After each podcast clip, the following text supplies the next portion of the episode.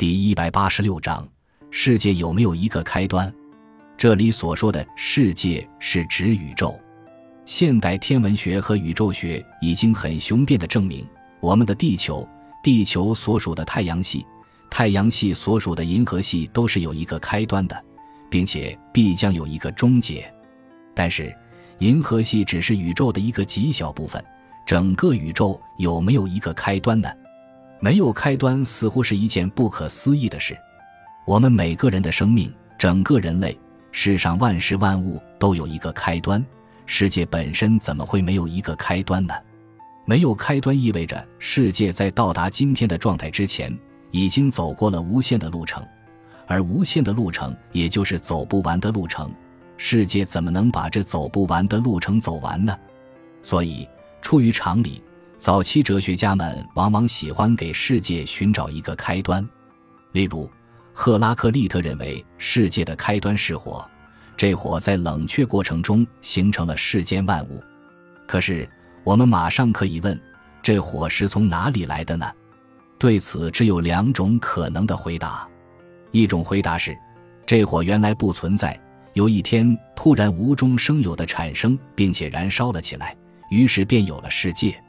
无中生有显然是荒唐的，为了避免这荒唐，必须设定一个创造者。后来基督教正是这么做的。赫拉克利特采用的是另一种回答：这火是永恒存在着的，并且按照一定周期熄灭和燃烧，由此形成了万物，又使万物复归于火。很明显，这个答案实际上意味着世界并没有一个开端，它是一个永恒循环的过程。最坚决的主张世界有一个开端的是基督教。基督教认为。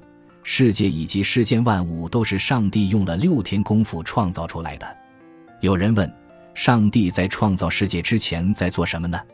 公元五世纪的神学家奥古斯丁答道：“时间是上帝所创造的世界的一个性质，在世界被创造之前并不存在。”这个回答只是巧妙地回避了问题，却没有回答问题。他的意思是说，在上帝创造世界之前不存在时间。因而也不存在只有在时间中才能发生的一切，所以你根本不能问在上帝创造世界之前发生了什么。然而，所谓世界应是无所不包的，包括一切存在。如果真有上帝，则上帝也包括在内。因此，既然在创世之前就存在着上帝，创世就不能算是世界的开端。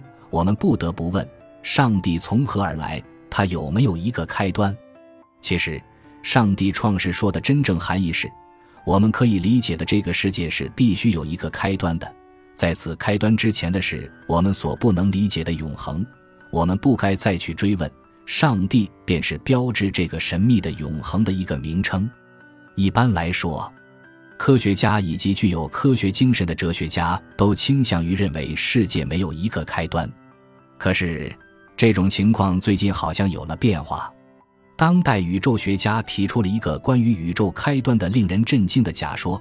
按照这个假说，发生在大约一百五十亿年前的一次大爆炸是宇宙的开端。